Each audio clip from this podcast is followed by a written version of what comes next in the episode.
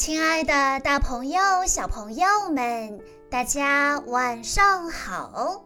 欢迎收听今天的晚安故事盒子，我是你们的好朋友小鹿姐姐。今天我要给大家讲的故事是由来自杭州临安的于子成小朋友推荐，故事的名字叫做《三万个西瓜逃跑了》。在群山的围绕下，有一片宽广的田地。三万个西瓜在这里悠闲自在的生活。太阳照耀着大地，西瓜们沐浴着阳光，个个长得圆滚滚的。有一天，两只乌鸦飞了过来。一只乌鸦说。你看，这些西瓜看起来很好吃，明天就会被运到市场上卖掉了。真可怜，这些西瓜很快就会被吃掉，自己死到临头了还不知道。嘎嘎，另一只乌鸦说道。听到这些话，西瓜们怒气冲冲。大家听到了吗？我们都会被吃掉。听到了，听到了，在被吃掉之前，我们赶快逃跑吧。对对，赖在这里就是等死啊！快通知大家，天黑以后我们就逃跑。咕噜咕噜，啪！咕噜咕噜，啪！三万个西瓜弄断藤蔓。全部逃跑了，他们自由了。加油，大家快跟上！滚啊滚，滚啊滚！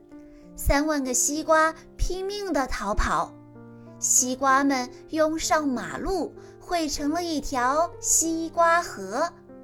挂在天上的月亮假装没看到这一切。早晨。三万个西瓜爬上山，一、二、三、四，咕噜咕噜；二、二、三、四，咕噜咕噜。西瓜们不敢休息，一直爬呀爬呀。是大海。爬到山顶，西瓜们看到了一片浩瀚的大海。即将沉入海里的太阳，好像在呼唤着：“来呀，快来呀！”对，我们就跟着太阳走吧。三万个西瓜从山坡上滚了下去，咕噜咕噜，咕噜咕噜，西瓜们撞成一团，三万个西瓜像烟花一样炸开了。挂在天上的月亮假装没看到这一切。早上，大家集合，所有西瓜汇集起来，形成了一个西瓜之大地。西瓜飘洒在山谷里，闻起来好像很好吃。狐狸、狸猫、猴子和小鹿等小动物都高兴地赶了过来。就在这时，哗啦哗啦哗啦啦，西瓜之大地突然裂成上嘴唇和下嘴唇，中间还伸出一条长长的舌头。天哪！救命啊！小动物们慌慌张张地四处逃散。原来的西瓜之大地突然变成了一个超级大嘴巴。小动物们本来想去舔西瓜汁喝，却差点儿被大舌头舔了。大嘴巴摇摇晃晃地站起来，一步一步地慢慢走。啪嗒，啪嗒，啪嗒，啪嗒。火辣辣的太阳照耀着大地，大嘴巴不停地冒汗，一步一步地往上爬。啪嗒，啪嗒。啪嗒，啪嗒，爬到山顶时，大嘴巴的嘴唇和嗓子都干得快冒烟了。不但头晕乎乎的，腿也哆哆嗦嗦的，力气好像都用光了。这时，汪洋大海出现在眼前。太棒了，水呀，有水呀！啪嗒啪嗒啪嗒啪嗒，大嘴巴奔向大海。吧唧吧唧，扑通！大嘴巴跳进大海，朝着太阳游啊游。这时，西瓜田里也闹翻了天，三万个西瓜逃得一个也不剩。消失得无影无踪，十辆警车、五条警犬和三辆电视台转播车都来了，一架直升机还在空中盘旋，寻找西瓜失踪的线索。西瓜们到底去哪儿了？第二天，乌鸦们窃窃私语，太阳像往常一样照耀着大地。